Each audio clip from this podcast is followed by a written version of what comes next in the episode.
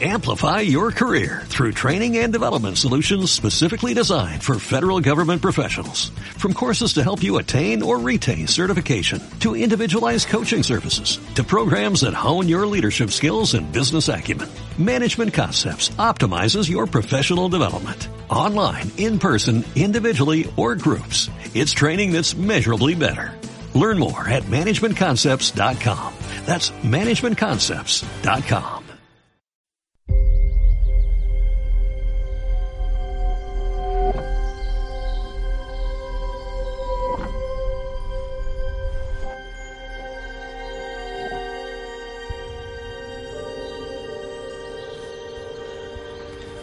Would you like to finish it, Captain? I don't know how. That is not true, sir.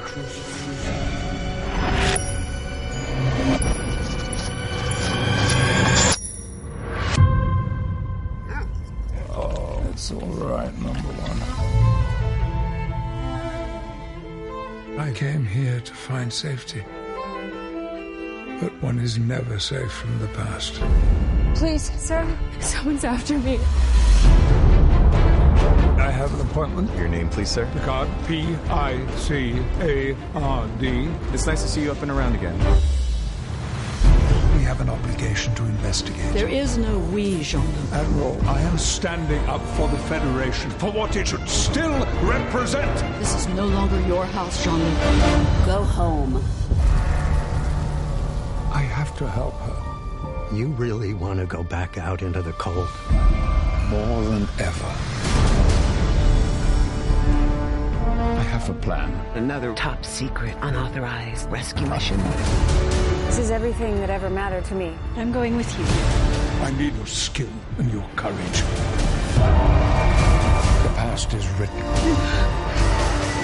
But we are left to write the future. Hold on.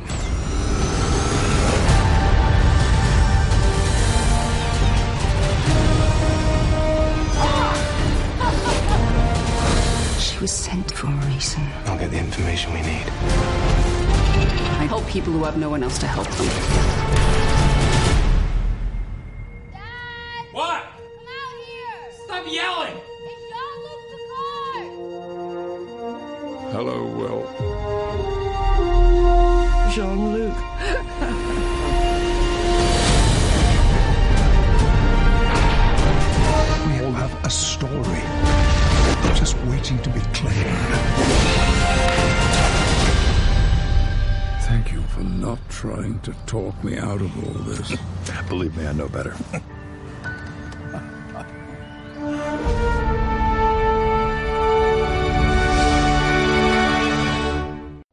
Muy buenas, bienvenidos, bienvenidas a la tertulia Trekkie. Ya sabéis que es el podcast que analiza la franquicia de Star Trek en general y que a partir de hoy la serie de Star Trek Picard que se une a nuestra a nuestra franquicia. Teníamos muchísimas, muchísimas, pero que muchísimas ganas de, de verla y de, y de hablar sobre ella. Y creedme, hemos sudado tinta para empezar a grabar. Lo de hoy no tiene nombre. Eh, eh, Está claro que estas son las cosas que se quedan, ¿no? Después en como, co- como se dice ¿no? en el teatro, detrás del escenario, pero, pero es que aquí hemos sudado y eso que estamos a unas fechas que no es precisamente de sudar, ¿eh? que es más bien de pasar frío. pero bueno, lo importante que ya estamos aquí, que esperemos que esto se mantenga bien y bueno, pues disfrutemos de una agradable conversación. Como siempre, yo estoy solo y estoy por un lado Javier García Conde. Muy buenas. Muy buenas, saludos desde el espacio profundo, con una hora de retraso. Uf, madre mía. Y por otro lado, Antonio Warnet. Muy buenas. Hola a todos. En el espacio nadie puede oír sus gritos y casi casi el podcast tampoco. Y entre nosotros tampoco, madre mía, por Dios. Con lo bien que nos va siempre el sistema este que utilizamos para grabar. Y hoy yo, no sé, aquí estamos con virus y tal. Se ve unos con virus de la gripe, otros con virus de a saber del Java, otros con yo que sé. Buah, a saber. Bueno, se lo va a hacer. Lo importante es que ya estamos, que ya estamos aquí. Yo no lo he dicho yo, soy Fernando Montano, mando un saludito. Y a ver, eh, antes de empezar, antes de meternos en lo que es en sí a, comentar el capítulo, eh, lo que vamos a hacer es deciros eh, algunas novedades, algunas cuestiones, ¿vale? Importante. Nosotros vamos a grabar, en principio, si no pasa nada, los martes, por la tarde, y será nuestro día de grabación. O sea que intentaré Intentaremos que el mismo martes por la noche esté disponible el, el review o a más tardar, pues miércoles por la tarde. ¿De acuerdo? O sea que más o menos tener en cuenta eso. Salvo la semana que viene. ya, ya, empezamos. Mea culpa, mea culpa. Salvo la semana que viene, que por motivos laborables tendremos que grabar el jueves. Y, bueno, pues, eh, o sea que lo tendremos prácticamente en, eh, iniciándose el siguiente, el, tercer capítulo en Amazon Prime Video y nosotros sacando el, review. Hay una cosa, hay una cosa que va a pasar es que mientras el estreno del capítulo es el viernes y la gente tiene todo el fin de semana para ver el capítulo, me, me suena que el USS Podcast graba el domingo por la tarde, con lo cual el lunes ya tendrá su capítulo. Nosotros grabamos el martes para tenerlo miércoles jueves. El caso es que mm, todo el mundo tiene que tener su ración de picar de domingo a domingo. Nosotros día más, día menos, estaremos también eh, antes del, capítulo de cada semana hablando del capítulo anterior. Nos ha salido un competidor este año, por cierto, hablando del tema. No sé aún su fecha de emisión, lo tengo que mirar. Lo he visto hoy así rápido el, aviso en Facebook. Eh, la gente de, Torpedo Rojo eh, va a sacar el Torpedo Trek, un spin-off, para analizar la serie de Picard semana a semana. Yo me considero fan de, de Torpedo Rojo desde que, desde que nos escribió y me he escuchado todos sus programas, salvo un par que no, de un par de películas que no he visto y un par de series que no he visto. Los he escuchado todos, así que pues ya tengo escucha nueva también para, para este año. Pues nada, nos suscribiremos. No es un competidor, porque no competimos, sino que la podcastfera, la palabra Treki se, se expande, se difunde. Y eso, eso es bueno, yo creo que eso es bueno. Así que le echaremos también una, una oreja a ese, a ese nuevo, nuevo podcast sobre la, la franquicia de Star Trek. A ver qué tal que nos, que nos cuentan. Bueno, chicos, eh, ya, si os parece bien. Ah, otra cosa importante que se me olvida. Tenemos cuenta de correo propia de la tertulia Treki, ¿vale? O sea, nos podréis dejar vuestros comentarios en iVoox que es la plataforma que permite eh, dejar comentarios de una manera más fácil. Y también si no tenéis cuenta en iVoox, no queréis acceder a iVoox, pero sí nos queréis escribir, tenéis la cuenta de correo tertuliatreki.gmail.com tertuliatreki.gmail.com Lo dejaremos también en las notas del programa para que, para que lo tengáis ahí pendiente. Y ya está, así que que no tenéis excusa para poneros en contacto con nosotros y contarnos qué os está pareciendo esta, esta nueva serie de la franquicia de Star Trek. Y nada, ya sin más, sin más retraso, nos metemos con, con la serie, si, si, os parece bien. Con este primer capítulo de, de, la serie de Picard, que lo tenemos ya disponible en Amazon Prime Video, eh, con todo, pues con todos los idiomas, todos los subtítulos, o sea, ya desde hace unos meses parece que, Amazon está haciendo los deberes y, pone las cosas pues a, eh, disponibles pues, para todo el mundo desde, desde el primer día. Eh, antes de meternos a analizar todo el capítulo, primeras impresiones de lo que os ha parecido. Javi, ¿qué te ha parecido este primer episodio? Me ha sabido poco. Poco. me ha sabido poco. No, me quiero decir, eh, y lo digo, lo digo eh, obviamente bien, pero, pero claro, estamos acostumbrados ahora al mundo de las maratones y tal, incluso cuando empezó Discovery empezó con un capítulo doble. Hay que empezar con un capítulo en el que sí, se plantean las cosas y tal, y es un poco como, ¡ah, una semana! Hay que esperar una semana. Me ha parecido muy bien, muy bien todo a nivel de continuidad, ahora iremos matizando un poquillo. A nivel de argumento, obviamente, cuatro pinceladas, porque mm, ha introducido a bastantes personajes, bastantes situaciones, con lo que está todo por desarrollar. Eh, eso es bueno, eh, no, no se ha quemado todo al principio. Y, pues, pues ya está, así, así, lo digo. Pues que me, que, me queda con ganas de más. Muy bien. ¿Y tú, Antonio, qué te ha parecido? Pues creo que la espera ha valido la pena. Y como dice Javi, me, ha, pasado lo mismo. Me quedo con ganas de más. El capítulo me ha sabido a poco y eso solo se puede decir de las grandes historias que en, poquito menos de una hora te, consigue atrapar y cuando te quieres dar cuenta ya has consumido un montón de minutos y, y te han pasado como un suspiro, indicador de que, de que lo que te están contando te, te interesa y te quedas, te quedas clavado. Mm. A mí me pasa igual, yo me ha sabido a poco y, la verdad es que el capítulo me ha gustado mucho. Eh, inmediatamente después de que terminé de ver el capítulo, me metí en la ficha de IMDB y hemos pasado de 10 capítulos a 11. A mí la sensación que me ha dado viendo este episodio es que han cogido el capítulo piloto, que era de hora y media, y lo han partido en dos. Esa es simplemente la, la sensación que a mí me da. Desde luego el, el, corte que tienen sí que te lo deja para, para un capítulo central más largo, como tú dices, de hora y media, con esa, vamos, con una, un ritmo un poco más pausado de presentación y con una, a partir de ahí, un momento donde parece que van a pasar cosas ya un poquito más aceleradas o más intensas. Sí, esa es un poco la, la, sensación que a mí me da. Entonces, es como eso, eh, que capítulo de hora y media, que lo han partido en dos y así alargan un poquito más la, la serie. Hay que decir que esto acaba de empezar y que ya está confirmado que habrá segunda temporada y que posiblemente tercera. Eh, yo supongo que esto o ya tendrán parte grabada de la segunda temporada, si no la tienen toda, o ahora esta segunda enlazarán y grabarán la segunda y la tercera temporada eh, más, mucho más seguido. O sea, yo no creo que, que planteen la serie a 7, 8 años con un protagonista de 79. O sea, tampoco creo, tampoco creo que esté pensado para 7 8 años, ¿eh? Quiero decir, las series de ahora tampoco son como antes que se hacían así, como tú dices, pensando a largo plazo. Eh, se ha bajado mucho el número de capítulos por temporada, que antiguamente eran de 24, se han bajado a 10. El número de temporadas tampoco está como tan establecido.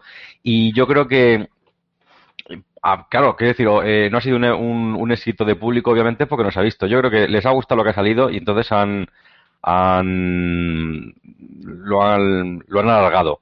Pero, pero tampoco creo que haya mucha temporada. Además, yo vi a Picar Mayor, luego lo hablaremos ya con detalle, pero, pero con toda la pena que me da, porque es un hombre que admiro mucho de siempre, no lo veo para, para hacer una temporada de. Y más de este estilo, de ocho años, quiero decir, algo un poco más relajado, una una sitcom o algo de esto sentado en un sofá bien, pero aquí no lo veo yo como para que la cosa dé para muchos años. No, no, yo lo veo estando en una nave dirigiendo y que salgan los demás a explorar. Uh -huh. O sea, básicamente es eso, pero bueno. Eh, ahora, ahora sí eso ya no, nos metemos a profundizar un poco en, los personajes.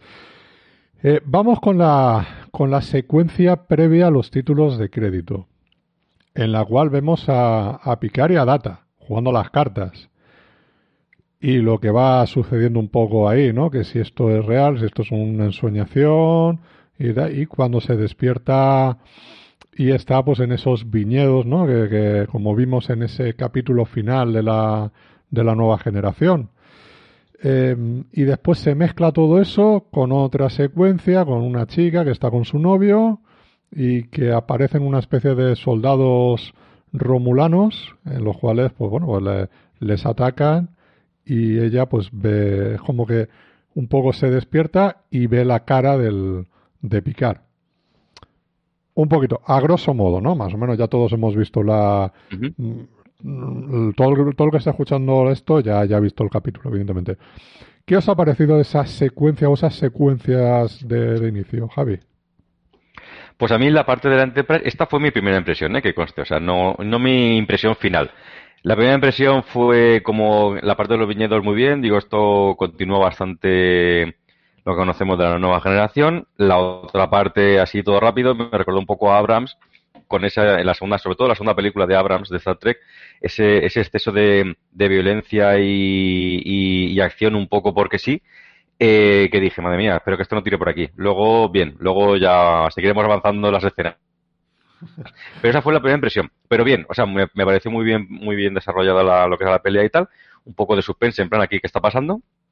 Y, y, bien, bien, me gustó bastante.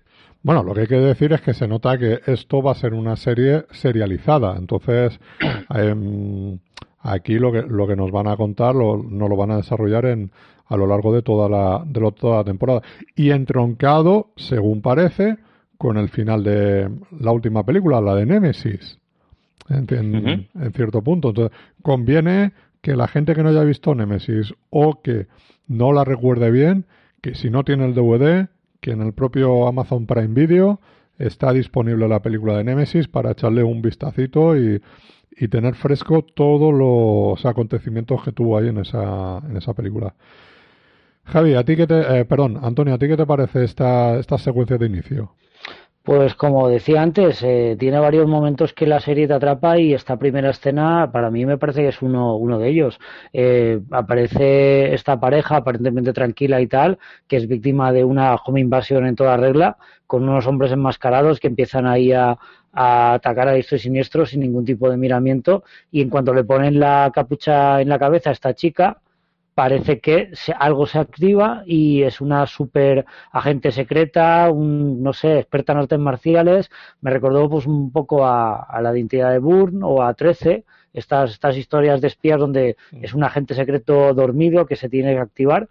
Y pues claro, luego la, me gustó porque la trama tira, tira por otro, por otro lado, luego ya lo comentaremos, pero me, me gustó porque porque aparte de ser una historia de Star Trek de ciencia ficción, pues tiene elementos más propios del thriller o de, o de las películas de acción que, bueno, que hasta este, este momento la mezcla me está pareciendo bastante sugerente. Sí, yo, a mí me pasa, yo creo que tiene una primera secuencia, eh, yo creo que muy para, para todos, ¿no? Para verte, verte aquí a estos dos personajes jugando a las cartas, es, es casi un poco recordar ese final ¿no? de la serie que están todos jugando eh, echando esa partida pues un poquito como prolongar ese momento no ese momento que dice no quiero que, que esto acabe pero sí o la sensación es esa o sea decir lo que estamos viendo es una mezcla de el Star Trek clásico de que hemos visto en la nueva generación con algo nuevo, algo diferente, quizás un poco más, eh, bueno, como tú has dicho, Javi, a lo mejor más tirando al, al Star Trek de JJ Abrams. Mm, bueno, es una... luego volverá, luego volverá a salir lo de Abrams, porque sí. claramente han tirado hacia lo de Abrams, ahora lo hablaremos. supongo que lo pillaríais, pero, pero han entroncado directamente con, con el Star Trek de Abrams. Con la línea Kelvin, famosa. Claro, porque cuando el, desastre de los romulanos y todo es, es el, el, inicio de, de, la nueva película de, de Abrams. Es cuando eh, Nero viaja al pasado para, para vengarse de Spock por no poder salvar el planeta. Es a que mí, me, costó, a mí me, costó un poquito, me costó un poquito pillarlo. Cuando le hacen la entrevista a Picard, ahora lo, lo comentaremos, claro, el, o sea, el, final, el final del personaje, tal como acaba de decir Fernando, está en, en, en Nemesis, la última aventura de Picard, y, y, explica muchas cosas, la pérdida de data y tal, muchas cosas que son, digamos, eh, importantes en esta, en esta, en esta continuidad. Pero esa referencia a la supernova y a Nero y a lo que contó Abrams en el reboot del 2009 me parece muy valiente porque toma en consideración todas las vivencias de Picard en la nueva generación y las películas, en sus propias películas, y luego toma como canon la, digamos, la el universo alternativo que estableció Abrams, a partir del cual este Picard ha envejecido y es lo que nos muestra la serie. Con lo cual me parece muy valiente y muy interesante cómo recoge todo el legado de Picard, pero actualizándolo a, la línea Kelvin. Sí, eh, bueno, más o menos eso, estas primeras secuencias que creo que nos abren un poco lo que es la em, la sensación de, uy, esto esto me va a tener me va a tener enganchado. Vemos los títulos de crédito con la música que tiene ahora nueva eh, esta nueva sintonía. Yo me gustaría saber vuestro vuestra opinión acerca de precisamente de esto de los títulos de crédito y de la sintonía. ¿Qué os parece? ¿Os recuerda a Star Trek o esto es algo eh, distinto a lo que a lo que ya hemos escuchado? Javi, por ejemplo. Mm, hombre, es distinto es un poco más pausado, ¿no? Pero también va más acorde con el, con el personaje. Quiero decir, no puedes meter ahora, con todo lo que me gusta y todo lo que la, admiro, eh, no puedes meter la, la, marcha rápida de, de, Jerry Goldsmith aquí. Eh, eso de la nueva generación, cuando todos eran jóvenes, muy bien, pero ahora que están todos cascaete no puedes poner una música tan rápida, le he pegado algo más pausado. Aún así, me gustó que en lugar de hacer una referencia y hay dos referencias a eso. En lugar de meter el tema clásico de Star Trek, lo que todo el mundo pone de mm, el, inicio de, Alexander Courage, eh, el guiño que hacen es al tema de, de Goldsmith directamente. Y pone, en lugar de poner basado en los personajes de Gene Roddenberry de Star Trek, pone basado en Star Trek La Nueva Generación. Con lo cual me, me, gustó mucho eso que, que a pesar de ser dentro de la franquicia Star Trek, de que todo es un que, es un todo, todas las, series y todo, esta particularmente eh, se nota que es un, una, una, continuación directa de, la nueva generación y, vamos, que no lo esconde para nada. Efectivamente. Bueno, pues eh, tenemos, bueno, no lo hemos dicho, pero... A mí me ha gustado regular el hecho de que no tenga sintonía, ¿eh? Porque sigue, sigue estando de acuerdo con lo que dice Javi, que tiene otro tono así más intimista y tal, eh, es como, esto es un poco ya impresión mía, que yo me montó la, la, la, película enseguida y a mí me da la sensación de que de un tiempo esta parte se está eliminando la sintonía del principio para dar sensación de algo más, más serio o más adulto o de más prestigio que pues acercándose a lo que es una película de, del cine, por ejemplo.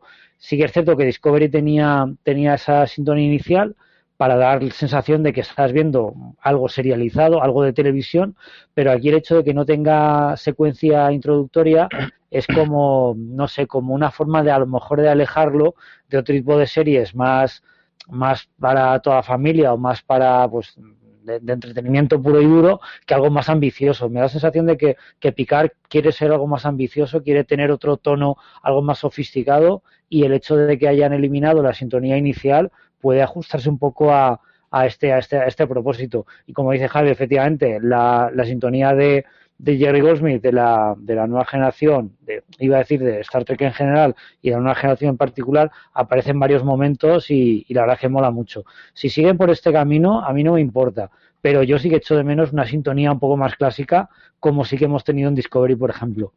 Sí, de todas maneras, es cierto, hay todo la razón, Antonio, pero no solamente en Star Trek están desapareciendo las, las, las sintonías, es decir, bueno, están desapareciendo, no es que estén desapareciendo, pero hay muchísimas series de, de, las que yo sigo que, que los créditos aparecen como, como, si fuese una película. Es decir, a pesar de ser una serie con sus personajes fijos y todo esto, van apareciendo los nombres de los actores como si fuesen como si fuese una película de cine, sin la cabecera, sin, sin eso que se repite cada semana, por decirlo así, con lo cual tú ves el nombre de la serie, zasca, hay un en plan flash o algo de esto, en plan flashazo, me refiero, bueno, aunque la serie de flash también lo hace, pero que sale ahí el nombre de la serie, empiezan a aparecer los actores, guionistas, pim pam, todo lo, lo que son los créditos, como si fuese una película insertado en la narración, sin que tenga su espacio aparte. Y aquí al menos tiene un espacio aparte, es verdad que no tan marcado como estamos acostumbrados, pero pero bueno, al menos lo tiene.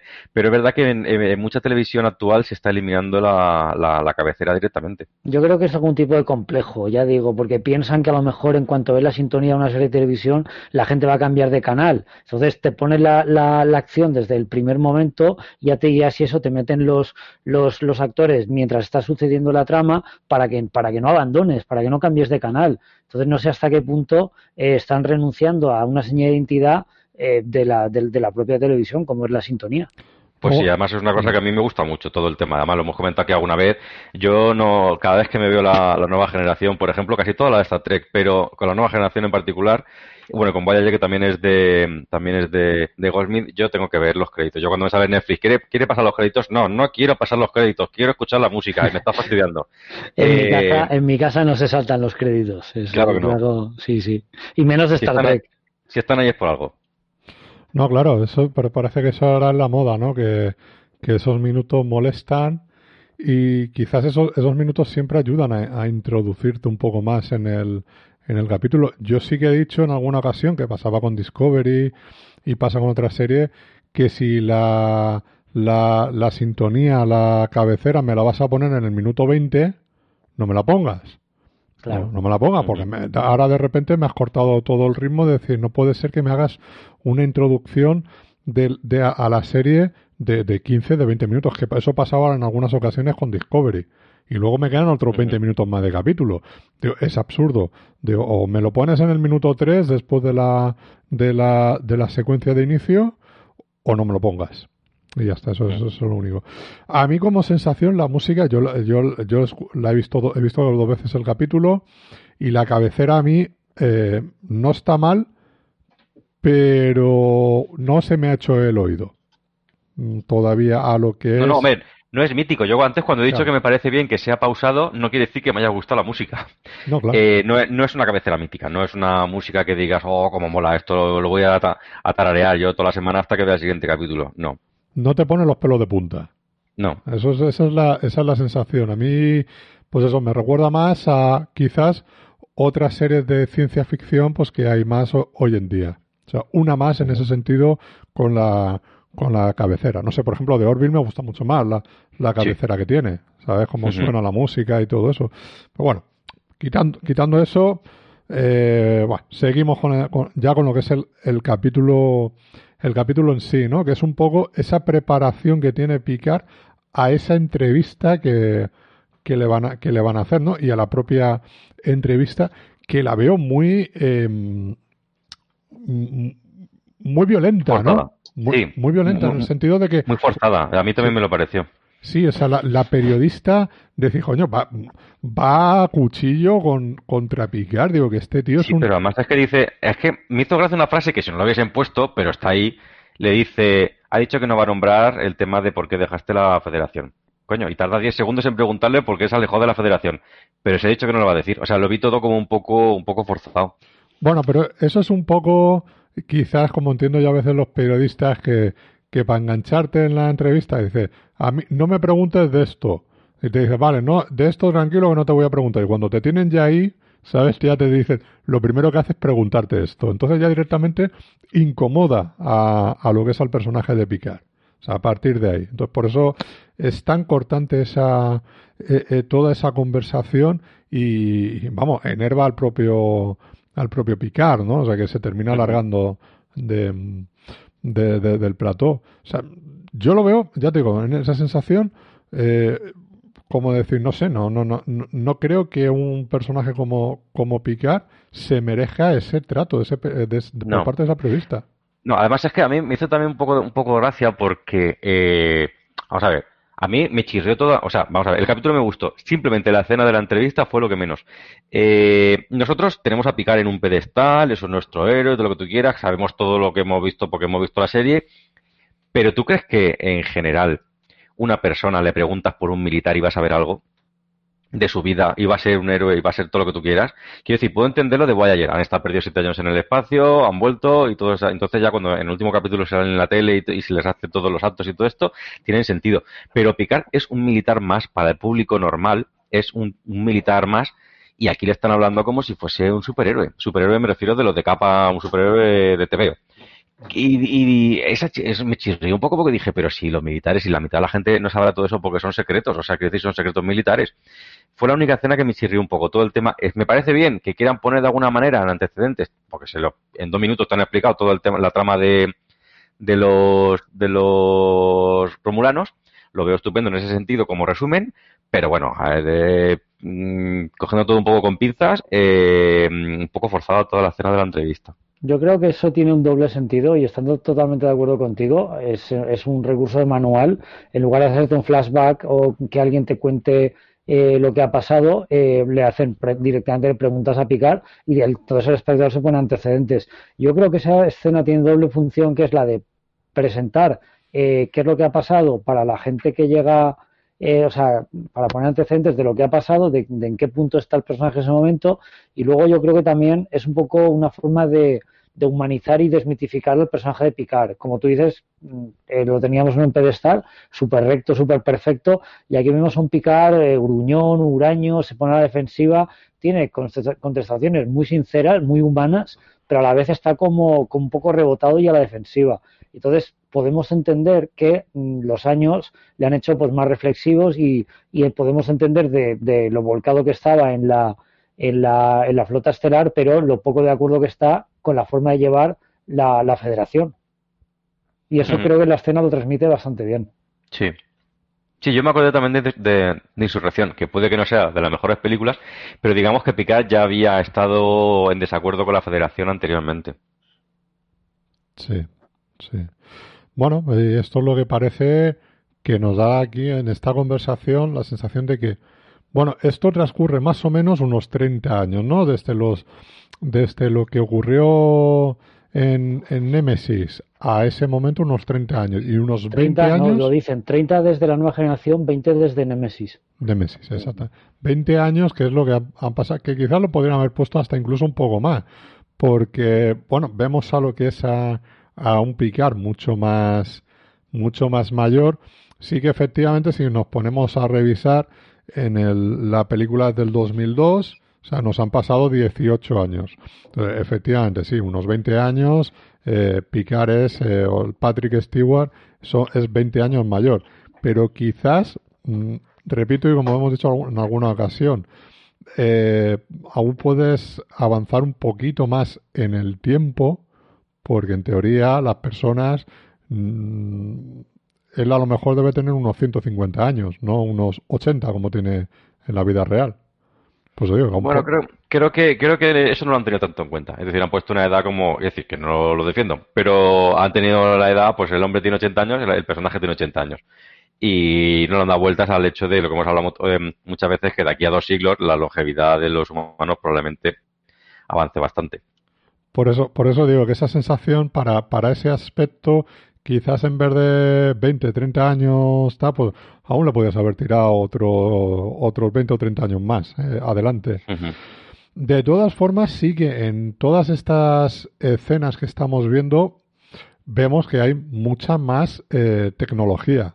O sea, creo que a nivel de producción la serie se nota que, bueno, pues han invertido dinero, está cuidada, están los detalles muy mucho más cuidados y, que realmente pues eh, vemos lo que no habíamos visto realmente antes en, en, en la serie de Star Trek en general, porque siempre suele ser en la, en la nave, suele ser en la exploración y aquí lo que estamos viendo es la Tierra, y estamos viendo pues que parece que hay transportadores, parece que hay coches volando, eh, no sé, vemos esa tecnología de lo que muchas veces hemos soñado en la, Mm, qué puede pasar aquí en la vida real.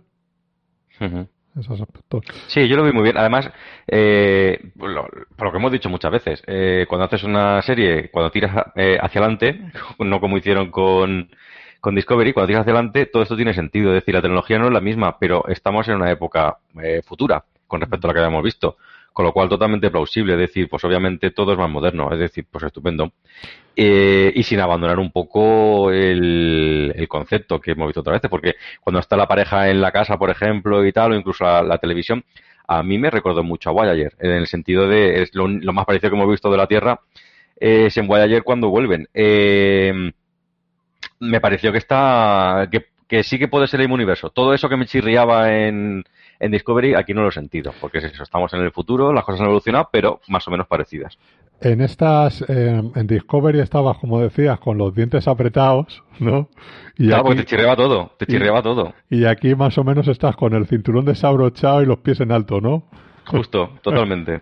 Y, hay, que decir que es un disfrute porque, porque aparte de que, de que linealmente es posterior a lo que hemos visto, con lo cual esa idea del futuro es mucho más avanzada y mucho más valiente en sus diseños, en su puesta en escena, el dinero que hay detrás eh, me parece espectacular. Eh, una de las primeras cosas que me impactaron de la, de la serie es el, el, el presupuesto, el rodar en exteriores, los viñedos por un lado, el edificio en el otro lado la tecnología usada, las coreografías, se nota que ahí hay medios, ahí, ahí, ahí han echado pasta. Yo creo que, que, vamos, que no es solo para que haga bonito, sino que es como, como un refuerzo de la historia que lo, que lo necesita. Me parece totalmente creíble este futuro que nos muestra Picard. Sí, además, acostumbrados a como estamos en, como estábamos en los 90, me refiero, cuando, cuando Star Trek era, era Star Trek en todo lo, en todo lo suyo, con la nueva generación y tal, eh, que claro, todo eran interiores y tal, porque no había presupuesto para, para exteriores. Es decir, eh, todo el hecho de lo que hemos comentado otra vez del transportador se hace para que no se no, no aparezcan naves eh, aterrizando los planetas. Todo lo que se hacía para ahorrar dinero, y claro, aquí es un poco como la casa por la ventana, y de vez en cuando se agradece un poco, que ya está bien de aperturas. No, claro, claro. O sea, se nota que es un poco más lucida la serie. No sé el presupuesto que tendrán con la serie y con este capítulo, pero mm, creo que en ese sentido, por lo menos han dicho, eh, vamos a vamos a hacerla que sea vistosa y que el fondo luzca. Y en ese sentido, la verdad es que se, se nota eh, para bien, para bien. Eso, eso es importante. Después de la entrevista esta que tiene tan... uy, quería, quería, comentar una cosa en función de, o sea, en, eh, en torno a la entrevista. Eh, por si alguien está interesado, no sé si se publicó en España, yo lo tengo en inglés. Eh, mm, eh, IDW, una editorial de TVOs, sacó justo después de, de, de Nemesis, no, perdón, perdón, justo después de la de, de la de Abrams, de la de 2009, Sacó un TVO, que es una serie limitada de cuatro números, yo lo tengo en un tomito, en un trade paperback, que se llama Star Trek Countdown. Eh, el planteamiento de la historia eh, es de, de Kurzman y, y. Luego está escrito por Mike Johnson, estoy viendo aquí, y el artista David Messina. El caso es que son cuatro numeritos que cuentan todo el previo a, al viaje temporal que hace Nero. Eh, y diréis, ¿qué tiene que ver con esto? Tiene que ver porque cuenta, eh, están implicados eh, Picard, eh, B4 o B4, como se llamó en castellano, eh, con ese intento que han hecho de que sea Data otra vez, que, que, que, lo nombran aquí en este, en este capítulo, aparece Spock y toda la movida y sobre todo se le da mucho más profundidad, que fue lo que vi yo interesante, al personaje de Nero, que allí prácticamente, aparte de gritar y ser el malo, no tenía mucho mucho trabajo de, de, desarrollo de personaje y está explicado todo en este TVO. Entonces, a mí me gustó porque ahora me ha dado ganas de leerlo, pasa que no lo tengo en Cartagena. Eh, me ha dado ganas de leerlo porque eh, hacen alguna referencia, en algún momento también se contradicen, porque como este tipo de TVOs, lo que pasa siempre para los que han leído de Star Trek nunca son oficiales, luego siempre quedan en una, en una anécdota.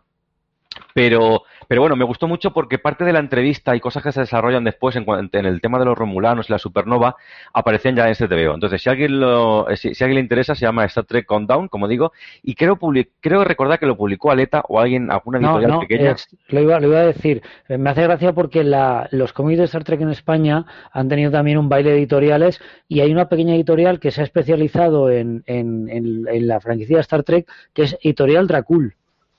Ah, es cierto, es verdad, sí. es verdad, cierto.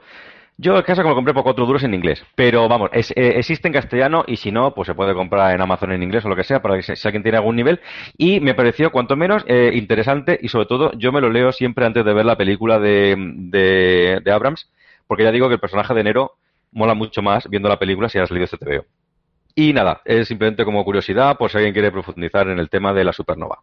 Muy bien. Eh, interesante. Tomaremos, tomaremos nota. Si es caso, a ver si, si buscamos el. ¿Recuerda, ¿Recuerdas el título del cómic? Está Trek on Down. En castellano no lo sé, porque ya sí, digo. No, que no es, es, igual, está, ¿Es igual? se mantiene en, en inglés. Cuenta vale. atrás. Vale, sí. de acuerdo. Para que la gente lo tenga claro y lo pueda, lo pueda buscar. Uh -huh. Bueno, pues a partir de lo que es la eh, la entrevista esta, eh, aparece ese encuentro, ¿no? Con el personaje, con la chica que al principio es atacada y que se encuentra con, con Picard. Y es a partir de ahí un poco el, decir, eh, tenía que venir a buscarle porque con usted eh, sé que voy a estar segura. Eh, ¿Qué os transmite ahí? O sea, ¿qué sensaciones os da ya todas esas esa secuencias, lo que viene a continuación, ¿no? Como, bueno, pues están tomando el té, ella se vuelve, se vuelve a ir y él empieza un poco a investigar qué es lo que está ocurriendo, quién es esta chica y tal un poquito, pues parece que él empieza a revivir un poquito más y decir, bueno, aquí está ocurriendo algo y tengo que, que averiguar lo que, lo que es y por qué y de qué está huyendo. Eh, ¿qué, ¿Qué os parece eso? ¿Qué os parece toda esa parte? Bien, a mí me parece un poco el, el, planteamiento del enigma. Como ha dicho Antonio, pues sí, recuerda un poquito a, a Burn y a otro tipo de cosas, eh, pero vamos, lo vi bastante interesante y sobre todo me gustó mucho ya después cuando, cuando Picard empieza, eh, vuelve a, a, la, a la base de la Federación en, en, San Francisco. Hacía la tira de tipo que no aparecía en ningún sitio. Yo creo que no había salido desde, desde la nueva generación, porque claro, después en el Espacio Profundo 9 y, y Voyager no tenía ningún sentido. Y creo que en eh, Discovery, creo que la nombran, pero tampoco llega a salir. Mi, me, me, me, gustó verla otra vez eh, la base que había salido alguna vez en la clásica y sobre todo en las películas de las películas de la clásica sí que salen en varias ocasiones y, y fue como recordarte un viejo amigo. A mí la verdad es que me gustó verlo otra vez. En mi caso me pasó que, me, como ya digo, la primera escena con el combate, cuando la chica se, se activa y es, es, tiene todas esas habilidades, por una parte me recordó a, a Firefly, también me recordó eh, a River de Firefly, y, y luego el, enigma, como dice Javi, me, me, pareció muy interesante. Hay un momento de la serie en que, obviamente, por lo que te está contando, por los personajes involucrados, Data en este caso y la revelación que tiene Dash, eh, ya como que tú te haces un poco tu película en la, en la cabeza y intentas unir un poco los, los puntos. Y hay cosas que obviamente te recuerdan. Pero hasta este momento, eh, Picar está totalmente que no sabe por dónde va y el espectador tampoco. Y a mí eso me, me, me, parece, me parece chulo porque, porque dices, joder, por fin una serie que consigue sorprenderme y que me va llevando eh, interesado. Eh, lo, lo, que estamos viendo aquí también realmente en, todas, en todo este capítulo, primer capítulo, es que solo hay una trama. O sea, no es como en otras series, ¿no? O como suele ocurrir también en el propio Star Trek, que suelen haber al menos un par de tramas. Eh, mm. Aquí es todo centralizado en este tema de los romulanos, en, en un poco la, la, investigación, a ver con la, con la chica esta quién es, qué es lo que hace, y, y le lleva un poco pues a, a, a, todo eso, ¿no? O sea, meterse otra vez en la federación y, y lo que da la sensación, lo que vemos alguna de las imágenes en el, en el tráiler, ¿no? Que parece que como no está conforme con lo que con lo que está ocurriendo, pues que aquí hay que eh, cambiarlo de una forma o de otra. O. Sí, pero de todas maneras es que claro, el final del, del capítulo, como decías, es un poco un poco abrupto, ¿no? O sea, muy, es un cliffhanger chulísimo, se ve una especie de cubo que no sabes si es un cubo borjo, qué coño es eso, muy bien. Aparece la, ya llegaremos a ese momento, la hermana, pero a mí me pareció que a partir de ahora sí que puede que la trama se separe en dos. Es decir, vamos a seguir, vamos a, la, la, la hermana va a entrar ya directamente en la trama, o vamos a seguir a la hermana por un lado y a Picada por otro hasta que se junten a lo mejor en el capítulo 7 o en el capítulo 8, o, o cómo, eso habrá que verlo. Todo esto de si vamos a seguir una trama o dos, habrá que verlo a lo mejor a partir de la segunda. Lo que sí que parece es una serie serializada, una única trama que puede tener como diferentes líneas, diferentes personajes, el seguimiento de diferentes personajes que luego se acaben uniendo. Pero claro, diferentes tramas como hemos visto en otras, no porque el planteamiento me parece que no va a tirar por ahí. Sin duda. Eh, bueno, eh, seguimos ahí, se vuelve a encontrar con el, con el personaje de la, de la chica, que es el nombre era Dax, ¿no? O algo así. Sí, Jax, Jax, ¿no? Sí. Lleva una J, me suena. Sí, Jax. algo así, pro, eh, pronunciado. Eh, se, vuelve, se vuelve a encontrar con ella, eh, le explica por qué había huido, le explica todo, y otra vez vuelven eh, a atacarles y echan a correr. Que el pobre Picar, dos metros corriendo y hasta que le falta el aire. Se le nota, creo que eso está muy bien hecho porque es muy real, es decir, yo no puedo correr. se nota, se nota en ese sentido. No sé, es una secuencia eh, muy bien planteada, pero, pero eh, bastante, sorprendente como en su propia resolución, ¿no? Y luego a partir de ahí cómo se mete el propio Picard a, ya esa investigación, a volver a, a, a buscar en, en lo que es eh, en los archivos de, de, la federación de lo que él tenía ahí como en su propio trastero, ¿no? Digamos, un poco así. Uh -huh. Comentarme un poquito. Eso, eso sí, a mí me gustó mucho. O sea, eh, es verdad que Patrick Stewart está mayor.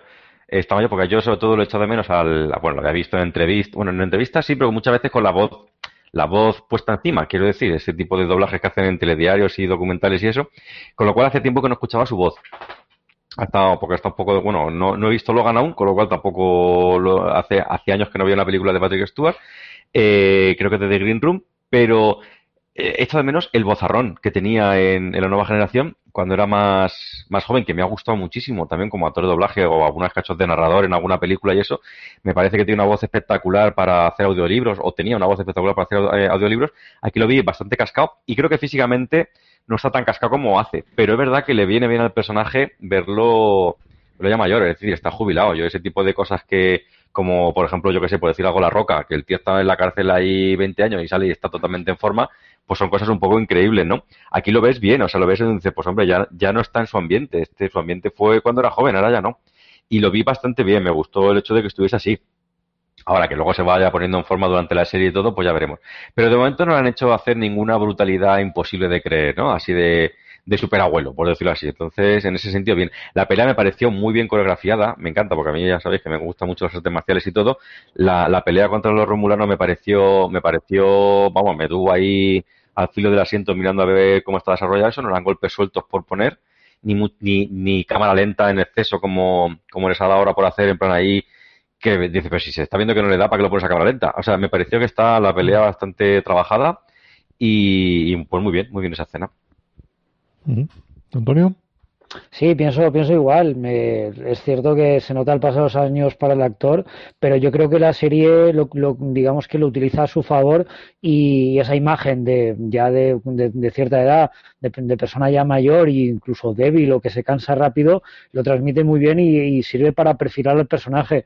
Ya no es un guerrero, ya no es el, el picar eh, capaz de manejar situaciones de peligro como en la cuando estaba en la Enterprise, pero todavía tiene cierto carácter, cierto carisma y de la manera que él sabe, como, como sabría. Una persona mayor, intenta a su manera pues ayudar a, a esta chica y se interesa y, y no sé, me, me, me, gustó eso, es como más, más humano, más cerebral, es menos físico, pero aún sigue teniendo el carisma que todos sabemos que, que el personaje tenía y para la gente recién llegada yo creo que lo transmite muy bien. Que aquí la, eh, en esta en esta secuencia vemos como la como la chica digamos de eh, explota, ¿no? O sea, uh -huh. sí. entonces, entonces, claro, nos quedamos un poco con esa sensación de bueno, el personaje que parece que que, que es la que era el hilo conductor. Claro, eh, a, adiós, muy buenas, ¿no? Y entonces, claro, en toda esa esa investigación que hace cuando encuentra va, va un poco a a, a, esos archivos y busca lo de, lo de data, lo, ese cuadro que pintó, pues a partir de ahí nos estamos dando cuenta y en esa investigación, cuando habla con la científica y tal, pues que dice, no, pues aquí hay otra más, eh, son, son gemelas. Entonces, bueno, el personaje va a seguir saliendo y va, y va a ser de, de, de, otra forma. Entonces, suponemos que va a tener pues muchísima importancia en lo que en el desarrollo de, de, esto y en el desarrollo un poco del directamente de, de lo que es Data, ¿no? Porque son, son hijas del, del, personaje de, del personaje de, de, Data. O sea, muy en ese sentido bastante bien traído y creo que entronca también pues con la nueva generación, con esa evolución que tenía el propio el propio personaje y que incluso llegamos a ver como en una especie de depósito de cadáveres, ¿no? El, el, el B4, ¿no? O sea, que luego el desconectado. Que uh -huh. parece que indica que a lo mejor en un posible más mmm, trama más adelante, pues a lo mejor de una forma o de otra vuelve a salir el personaje de el actor, ¿no? Si no haciendo de data, evidentemente, porque está muerto. No, no en sueños, o sea, no en sueños como hasta ahora, sino Exactamente. físicamente interaccionando. Exactamente, sino que sea el, el, el personaje después que, que, vemos al final de, de Nemesis. Uh -huh. A mí me recordó un poco a los sueños que tiene Data con, con su creador, con... ¿Cómo era? Con Sun. No me acuerdo el nombre de, exactamente del... Sí. Tenía un nombre así raro. Pero bueno, el sí. creador de Data, que en diversos capítulos de, de Star Trek, eh, Data en un momento empieza a soñar con él y le va dando como pistas, como claves para, para su evolución como, como ser, como entidad. Un poco una, unas claves evolutivas. Y a mí me recordó un poco ese tipo de sueños a los que tiene, lo que pasa que aquí en lugar de tenerlo data, eh, es el que aparece en el sueño y le va dando las pistas a, a picar. Pero, pero me recordó un poco ese tipo de sueños que además también estaban relacionados con la pintura. Recuerdo que, que era, ¿tú te acuerdas, Antonio, qué es lo que pintaba? ¿Alas? ¿Os acordáis exactamente qué es lo que pintaba? Se, eh, en uno de los sueños, un capítulo doble de Star Trek eh, de la nueva generación, mmm, Data veía a su creador y estaba pintando, no me acuerdo si era una forja, no me acuerdo qué es lo que pintaba, pero también le transmite lo que quería, lo que quería decirle a través de un, de un cuadro. No, sí. no, no, me acuerdo yo, me acuerdo que pintaba Spot al gato, pero lo que tú dices. Sí, no, era un capítulo en el que eh, aparecía el, el doctor de la nueva generación eh, que iba a hacer unas investigaciones a la, a la Enterprise y, y, tenía ese sueño. Creo recordar, en un capítulo doble que no tiene mucho sentido, las dos tramas que mezcla, creo que es en el capítulo en el que, mientras tanto, eh, Worf está por ahí encontrando la colonia aquella de, de niños medio, medio romulanos, medio klingons, Sí, no es, me acuerdo, es no recuerdo el nombre del capítulo, pero, pero sí, yo recuerdo que había allí que el, el creador estaba pintando y, y era la clave del, del sueño, el- lo, lo que estaba pintando. Yo, eh, Sí, pues sí. eso es el recurso que utilizan aquí, claramente. La Sí, sí, por eso digo que en la, me- la pintura. Sí, sí, me recordó, me recordó mucho por eso. Solo que aquí hay una pintura física. Eh, allí no, allí solamente estaba la pintura en el sueño. Y eh, Data empieza a pintar porque quiere pintar lo mismo que en el sueño, pero no había una pintura que te llevase a, a aquello. Sí, esto lo sirven un poco de excusa, ¿no? Como que lo ha pintado y lo pintó a lo mejor en esa, en esa época. Eh, no- tampoco sabemos si esto eh, al- se nos ha escapado algún detalle, ¿no? Que posiblemente eh, pintaría algo y a lo mejor pintó el cuadro de la, de la hija.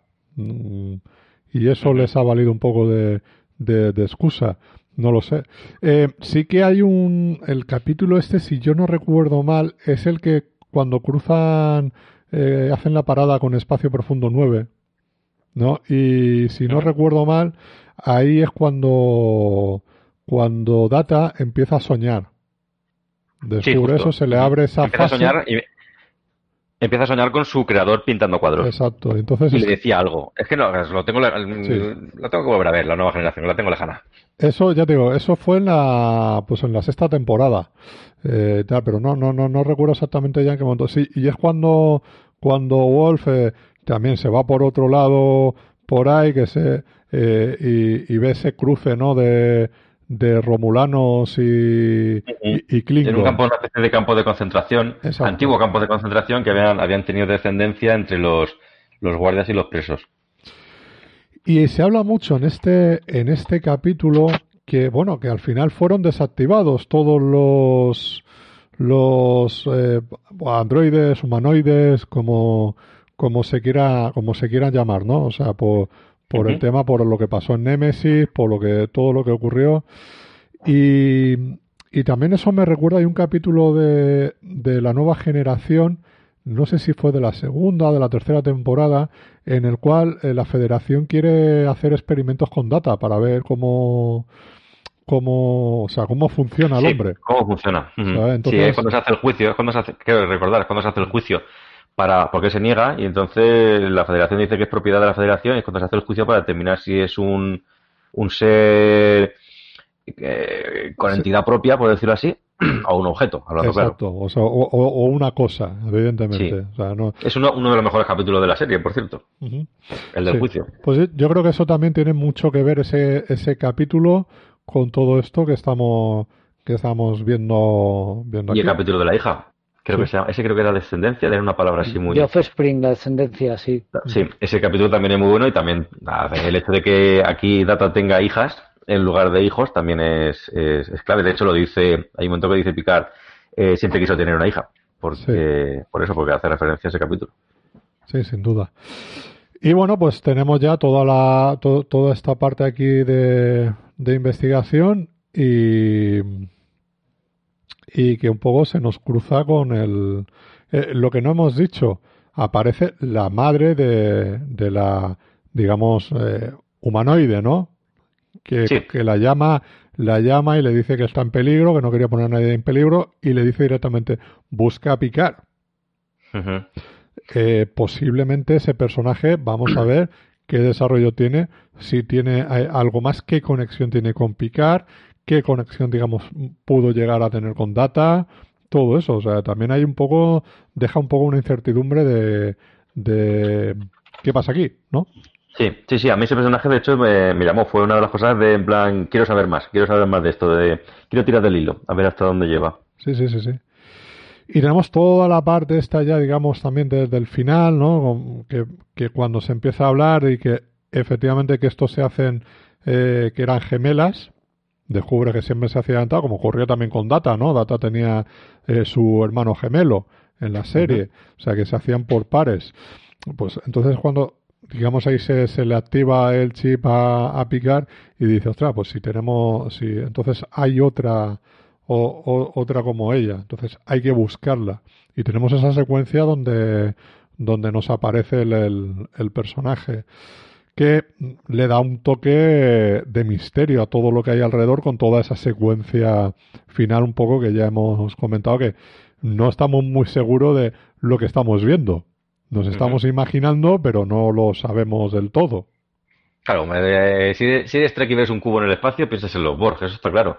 Y el hecho de que sabe, ya, ya sabemos que sale Jerry Ryan en la serie, pues, pues bueno, ya veremos por dónde tira. Pero claro, también se ha dicho muchas veces, eh, se dijo en su momento cuando salían los Borg en Star Trek, que el cubo no es aún ninguna tontería. Eh, el hecho de que no haya rozamiento en el espacio, que no se necesite la aerodinámica que se necesita en la atmósfera, hace que un cubo sea tan práctico como una esfera eh, a la hora de hacer una nave. Con lo cual aquí, si esto es una, una, base espacial, pues puede seguir la misma lógica y que luego nos estemos aquí montando nuestras historias para nada. Pero obviamente un cubo, metes un cubo en Star Trek, la, la referencia está, está ahí. Mm, sin duda, sin duda. Ahí eso ya nos A mí me, me pareció una imagen, una imagen final del capítulo brutal. O sea, no me lo esperaba para nada. Eh, y fue impactante, o sea, el, si ya te impactaban cuando, cuando en la explosión, cuando muere Dash, eh, la escena cuando se va alejando la cámara y ves que, que esos romulanos están, esa especie de base, es, es, el interior de un cubo Borg, me pareció un golpe de efecto, y es que no me lo esperaba para nada, tengo que reconocer que, que en un montón de películas y series estoy un poco con, en la cabeza montándome la película, atando cabos, intentando anticiparme al, a lo que me están contando, y aquí me sorprendieron desde el principio hasta el final, y eso lo disfruté muchísimo. Sí, es cierto que, claro, no, eh, asociar Romulanos y Borg no es una cosa así a primeras como fácil. Es decir, pues a nadie se le ocurriría, ves, no, como son romulanos, pues están los por detrás. No, porque no hay, no tiene ninguna relación. Bueno, prácticamente ninguno tiene relación con los, con los, con los Borg. Pero, pero sí, sí, el hecho, claro, el hecho de que de ver el cubo es como, ostras, y justo se acaba el capítulo, con lo cual. Sí, yo, a mí, ¿sabes? Me recordó, hay una película española, no recuerdo ahora mismo cómo se llamaba, que era un, era una peli de zombies y que tal, que transcurría todo en interior y que después ya la, la, sorpresa de dónde estaban era justo al final, cuando salían al exterior. Eh, no voy, no voy a decir el qué, no, qué es para no, no destripar, pero seguro que alguien, alguien la ha visto y le, le suena. No, no, no, recuerdo ahora el título, pero eso es un poco ese efecto sorpresa de decir, toma ya, digo, digo, esto de aquí sabía que iba a salir un cubo Borg, ¿no? Porque quizás lo hemos visto en el tráiler, lo hemos visto un poquito en escena. Y, pero, pero no sabes el, el, cómo, ¿no? Y en este momento dices, eh, aquí ya me has enganchado para el siguiente capítulo. Desde luego. Para mí un capítulo, en, en, líneas generales, ahora vamos a comentar algunas cositas más, eh, se me hace corto. Yo lo he visto un par de veces, ¿no? Y, y el primero con la emoción de a ver qué me voy a encontrar y el, la, el segundo visionado ha sido de ya se ha acabado, o sea, de, de muy rápido todo. Entonces, para mí eso es un, un, un punto a favor, ¿no? Que, que, dices, todo, la acción, aunque es un ritmo más o menos tranquilo, más o menos dilatado, pero sin embargo que, que fluye todo.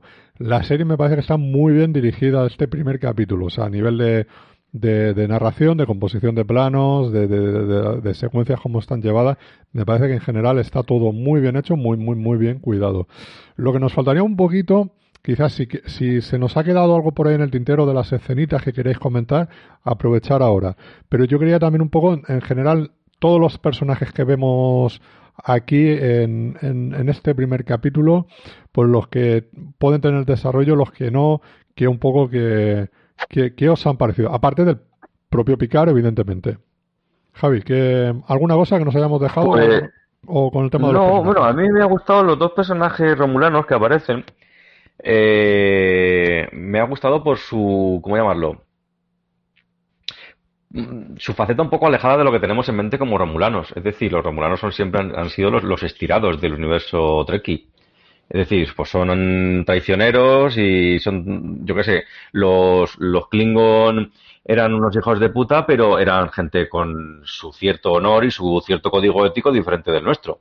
Los romulanos nunca han sido de fiar para nadie, para nadie, para nadie. Han sido siempre un poco como los, los, los, los que quieres tener más lejos que los Klingon incluso.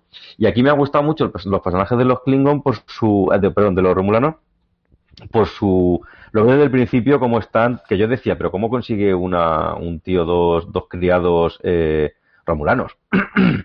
y claro, luego explican ahí eh, todo el tema de la supernova, toda la movida y todo esto, y, ves ahí la, la que muestran hacia, hacia Picar y a lo mejor por su hecho diferente a lo que tenemos en mente como Romulanos, me, me cayeron bastante bien, se me hicieron bastante simpáticos y pues me gustaría más saber lo mismo, me, interesa más saber de, sus vidas, de esos dos personajes que probablemente no vuelvan a salir hasta el final de la, temporada, cuando Picard vuelva a su casa, como si lo viese. Pero bueno, aún así me cayeron bien.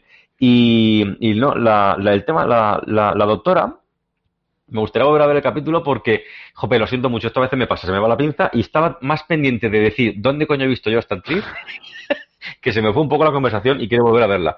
Pero, pero bueno, en fin, eh, me, me pareció interesante, depende del juego que le den. Es decir, aquí lo único que ha, de momento ha sido dar información eh, clave para el desarrollo del capítulo. He visto que sale prácticamente en todos los capítulos, con lo cual será un personaje que, que desarrollarán bastante. Y bueno, el personaje de la de el Born, por decirlo así, del capítulo, eh, pues veremos. Me pareció bien en su en su incredulidad, un poco en su estar en, eh, en porque no sabe de qué está yendo todo, como no lo sabemos nosotros. Pero claro, cuando ya más o menos empiezas a, entenderla, eh, se muere. Así que habrá que ver por dónde tiran con la hermana.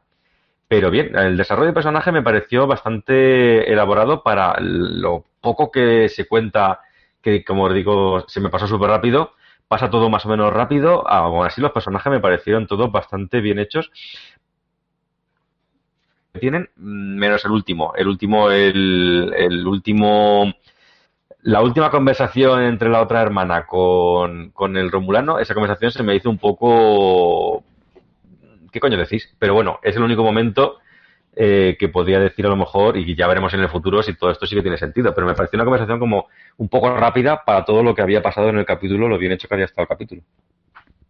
Yo estoy, yo estoy de acuerdo contigo y es que aún, aún, diría más, se nota un montón cuando los personajes son clichés con patas y cuando los han trabajado un poquito más para no caer precisamente los clichés.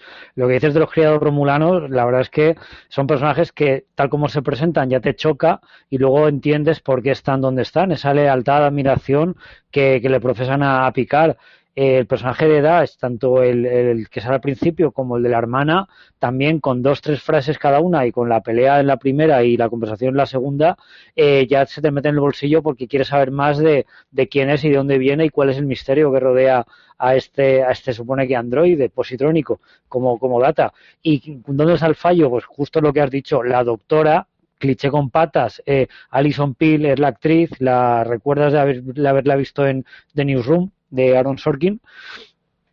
Y no, no, le, no le pega, a mí me parece que no le pega nada el, el personaje. O sea, Alison Peel aparece también en la película de Scott Pilgrim yo asocio a esta, esta actriz con papeles más histrónicos, más cómicos. Es una buena actriz, pero que aquí no me la acabo de creer. Eh, pues eso, te carga, te carga enseguida, tan resabiada, intentando, pues eso, negarle, negarle todo lo que Picard está haciendo y apuntan a un personaje, un tal Maddox, que es que el que yo creo que va a ser más interesante el que, el que acaba inventando el androide positrónico, el que consigue acercarse a, a los inventos de, del doctor Nunien Sung, y yo creo que ese personaje es el que va a dar que hablar. Y eh, al final, como no podía ser de otra manera, el romulano cliché que les ha faltado eh, les ha faltado una, un cartel que ponga Spock compatible, porque vamos, se han copiado al, al personaje de Spock de Discovery cambiándole, cambiando la raza de Vulcano a Romulano. Pues eso, los clichés son los que menos me han gustado y los, el resto de personajes un poquito más originales y un poquito más, más misteriosos son los que parece que, que atrapan más la, la atención. Sí, de todas formas hay que dejarles un poco el beneficio de la duda porque en, en, algunos personajes es solamente una secuencia. Entonces vamos a ver hacia dónde llevan, hacia dónde se, se desarrolla un poco todo, ¿no? Eh, yo creo que esa secuencia final, uh -huh. por ejemplo, esa conversación, quizás es un poco extraña dentro de lo que es el, el, el todo lo que hemos estado viendo en, durante el capítulo. Entonces, eh, vamos a dejarle ese beneficio de la duda para ver eh, hacia dónde lleva eso. O sea, que realmente ahí que nos, nos, nos están queriendo contar, porque esto es ¡pum! Aquí hemos dado el, el, el giro sorpresa o el efecto sorpresa y, y, vamos, vamos a ver.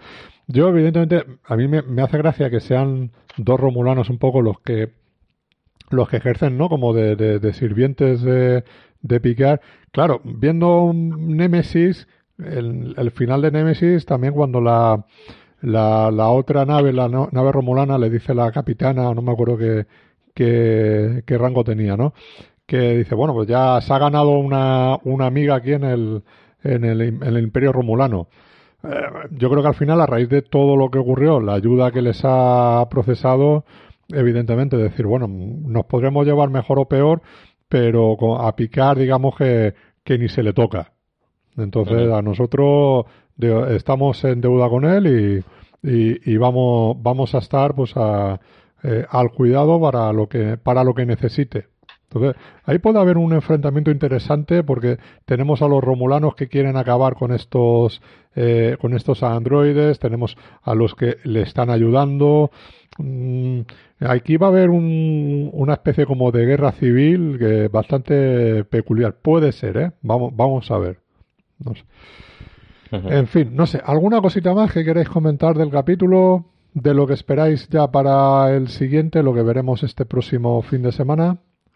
Por, por mi parte, iba a decir, por mi parte, la trama Borg me, me pica bastante la curiosidad. Esa aparición del cubo Borg eh, y sobre todo sabiendo que 7 de 9 va a aparecer, me pica mucho la curiosidad de ver cómo van a meter al personaje de 7 de 9, de qué manera se va a poner, obviamente, del lado de Picard, pero cómo va a enlazar eh, el personaje con su pasado Borg y el, digamos, la, la importancia de los Borg en, la, en la temporada. Y justo, Fernando, lo que acabas de decir, esas facciones enfrentadas de romulanos por una parte traicioneros y por otra parte eh, en deuda con, con, con, Picard, puede, puede que sea también eh, interesante la, la, guerra, vamos, la guerra que, que generen entre esos dos bandos.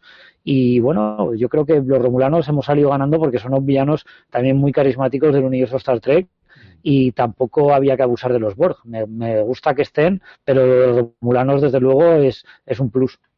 Mm. ¿Javi?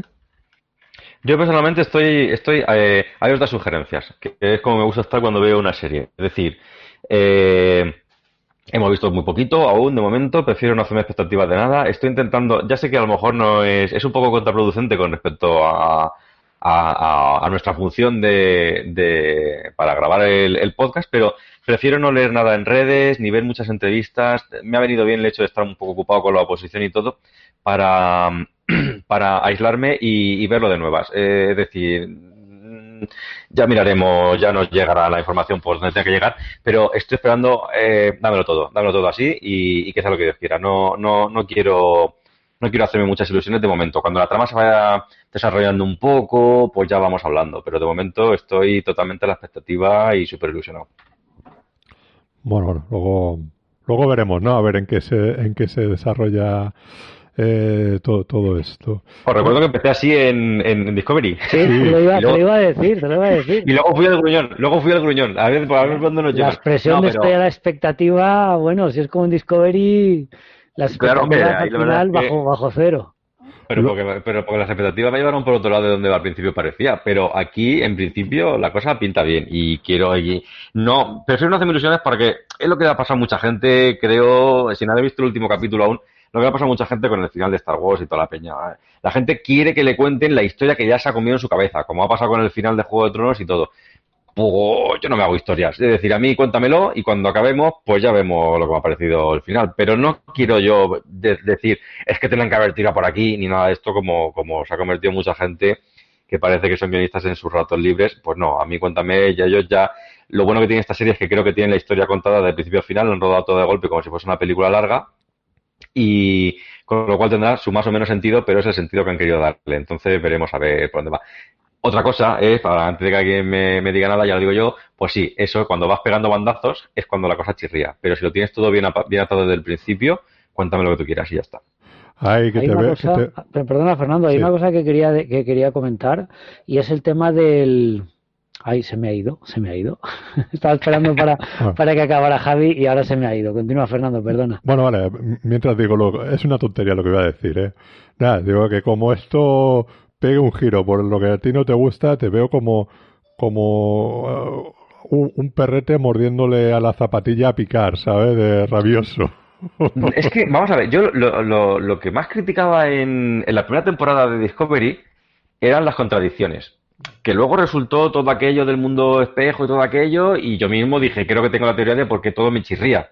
Claro. Con lo cual, eso me, me parece bien, porque, claro, a base de tener el programa, de tener que comerme la cabeza, de pensar un poquito qué es lo que quiero evitar aquí, pues digamos como que, que, me olí la tostada antes de tiempo. Eh, en la segunda temporada me llevaban dando bandazos de vamos a empezar por aquí, pero eso luego al final se queda en el aire. Vamos a tirar por acá, pero eso luego se queda en el aire. Y eso es lo que me chirría. Es decir, eh, aquí pueden hacer lo que quieran. Es decir, no va a haber, no va a haber roces con respecto a la continuidad, que es lo que más criticaba yo, eh, lo que más he criticado en, Discovery. No va a haber, es imposible, porque todo esto de aquí está en el futuro, todo esto nuevo pueden hacer lo que les dé la gana, absolutamente. Otra cosa es que lo hagan interesante o que lo hagan más o menos bien desarrollado. Entonces, por ahí no me voy a quejar. Ahora, que luego resulta que la trama esta se acaba a mitad de temporada y luego enlaza con otra historia diferente que ya no nos llama tanto, pues en ese momento, si eso pasa, lo veremos. Pero en principio, que me cuenten lo que quieran, que estoy aquí esperándoles. Evidentemente, esto es eso, o sea, va a ser serializada, entonces no puede que haya algún capítulo más o menos que digas, pues sea el, el capítulo de la semana, ¿no? O sea, la, eh, el misterio de la semana. Pero en general, esto tiene pinta de, de ser, nos va a llevar los 10 capítulos, los 11 capítulos, y luego a ver qué nos cuentan. A lo mejor eh, en esta temporada no vemos a Picard subiéndose a una nave y a lo mejor es solo al final cuando dice, pues tengo que coger una nave y, y salir fuera. Eh, ya veremos, ¿no? O sea, digamos, eso, esto es lo divertido un poco que tiene la, la serie, tiene este, este comienzo, ¿no? A ver hacia dónde nos lleva. Y bueno, lo de Discovery, pues eh, ahora que esta tercera temporada está ambientada, pues eh, como una, casi mil años en el futuro, pues eh, ese fallo de continuidad no lo tenemos. O sea, nos, nos, puede picar la curiosidad a ver qué nos vais a contar ahora, o sea, de distinto, ¿no? Ya, eh... ya, sé, ya sé lo que iba a decir antes. Vale, pues entonces. Relacionado con lo que estáis comentando, adelante. Fernando, has, has, comentado al principio que ya hay confirmado una segunda y hasta una tercera temporada. Mm. Eh, yo siempre había pensado que Picar se había planteado como una miniserie eh, que empezaba y acababa sobre el personaje de Picard. Y vamos, confirmado que si se han rodado los 10 capítulos de golpe, pues la historia es cerrada y mm, el, digamos la, el desarrollo del capítulo parece que así, que así lo, lo, confirma. El tema de que anuncien cuando aún no se ha empezado a emitir una serie la siguiente temporada, por una parte es que la productora tiene plena confianza en los resultados y de la misma forma también es una especie como de publicidad porque claro, voy a ponerme a ver la serie porque sé que no me van a dejar colgado. Esto puede ser un poco una trampa porque a lo mejor la serie está planteada para una temporada y ya está, y el hecho de que la alarguen a una segunda, incluso una tercera, parece que puede traicionar el, el espíritu original de cómo se creó la, la serie. Pero esta semana ha pasado una cosa y es que Patrick Stewart ha estado invitado esta semana en, en, un programa de estos de tertulia de la televisión americana y estaba invitada Whoopi Goldberg. Y en, a mitad del programa, eh, Patrick Stewart invitó formalmente a Whoopi, a Whoopi Goldberg para formar parte como Guinan de la segunda temporada de Picard. Y Whoopi Goldberg aceptó. Hubo un momento ahí bastante chulo, bastante emotivo entre el reencuentro de los dos actores y los dos personajes. Eh, y bueno, no sé si esto fue una forma de, de publicidad, de marketing para el estreno de la serie ahora, o si ya están lanzando un poco globo sonda para, para la segunda temporada, pero yo desde luego en mi cabeza eh, Picar es una miniserie de 10 capítulos y si luego lo alargan y está a la altura, oye, pues eso que me llevamos, pero no tengo tampoco ninguna expectativa de seguir más allá de lo que me cuenten aquí. Bueno, yo es que a mí la sensación que me da en ese sentido es que eh, ellos han querido contar una, lo, que es, lo que sería una serie de evento, ¿no? O sea, 10 capítulos, 11 capítulos en este caso, y, a lo mejor una trama cerrada. Siempre puedes dejar alguna, alguna puerta, alguna ventana abierta, ¿no? Para decir, podemos continuar, podemos hacer una segunda temporada eh, con, con, con, esto, ¿no? Que dejamos aquí. Eh, si no ocurre, pues la serie está cerrada. Eh, yo lo que digo, posiblemente si la idea es decir, vamos a hacer un poco más, o vamos a hacer algo más, posiblemente la segunda temporada sea otra temporada de evento con otro caso, con otra historia que se desarrolle a raíz de lo que lo que lo que podamos ver aquí. Evidentemente, si están diciendo una segunda y posiblemente una tercera, a lo mejor eso ya lo ruedan seguido. Yo no creo que lo extiendan mucho más allá de todo eso. Evidentemente, yo básicamente por la propiedad del, del protagonista. Es así, o sea, entonces, pero bueno, yo si la serie está bien, que nos den, nos den cuanto más, mejor. Y ya está. Si no, si, si el momento que la serie a lo mejor flojee o algo, pues dirán, le damos un cierre y chimpún. Y ya está. Pero bueno, mmm, esperemos que funcione y que tengamos picar para rato, porque en esto sí que vemos que el, que el personaje sigue siendo Jean-Luc Picard. En ese sentido, más mayor, más cascarrabias, pero, pero sigue siendo Jean-Luc Picard. Y seguro que a medida que avance la, la serie, pues eso lo vamos a disfrutar mucho. Y con los personajes que nos quedan por salir, porque sabemos que sale eh, eh, Riker, sabemos que Riker. sale la consejera, o sea, yo creo que al final va a ser un desfile de que vayan saliendo todos, veremos a ver en qué medidas, en más, menos, eh, importancia que puedan tener en, en, en, la trama, si otra vez se vuelven a juntar todos 20 años después, qué va a ocurrir, pero, pero nos deja muchas, muchas cosas ahí abiertas que puede ser interesante. Y luego lo que decíamos, el personaje de 7 de 9, que figuraba como siempre en un único capítulo. En, en, el, en la ficha de IMDB, que supongo porque a lo mejor aparece en el en este segundo capítulo, lo que veremos en el próximo, ¿no? Que no está todo cerrado y entonces puede que aparezca ahí. Y pero al menos en IMDB figuran cinco capítulos en esta temporada, o sea que puede tener también un desarrollo mucho más mucho más amplio, mucho más importante. Y bueno, eso yo creo eso me, me gusta, me pone contento y a ver qué que las próximas semanas que nos depara Star Trek Picard. Bueno chicos, eh, no tenemos comentarios, evidentemente eh, eh, los comentarios que nos quiera hacer la gente, que nos los dejen en la, en la caja de comentarios de iVoox o en tertuliatreki.gmail.com ¿De acuerdo? La semana que viene pues daremos eso, unos 10 minutitos así, lo que, lo que tengamos por ahí pues para sobre este primer capítulo y aprovechad que no vamos a poder grabar martes como hoy y grabaremos jueves que va a haber más tiempo y dejarnos vuestros comentarios también mmm, sobre el segundo episodio, ¿vale? Así está todo, todo ya más entroncado y a partir de ahí, pues, eh, ya seguimos, seguimos comentando. Eh, nada más, Javi, eh, nos vemos, nos escuchamos la, la, próxima semana a ver qué nos depara Picar de nuevo. Estupendo, aquí estaremos con ganas de verlo, que yo encima es la semana, o sea, este primero me ha visto mucho el apetito y es justo la semana en la que ya veremos cuándo puedo verlo. Pero, pero bien, eh, nada, nada, estaremos aquí pendientes del siguiente capítulo. Pues sí, estaremos, estaremos, estaremos ahí con, con mucha, con mucha ilusión. Tú, Antonio, lo mismo. Nos vemos, nos oímos la, la semana que viene. Perfecto, make it so. y nada, yo, Fernando Montano, un saludo como siempre y recordad, larga vida y prosperidad a todos.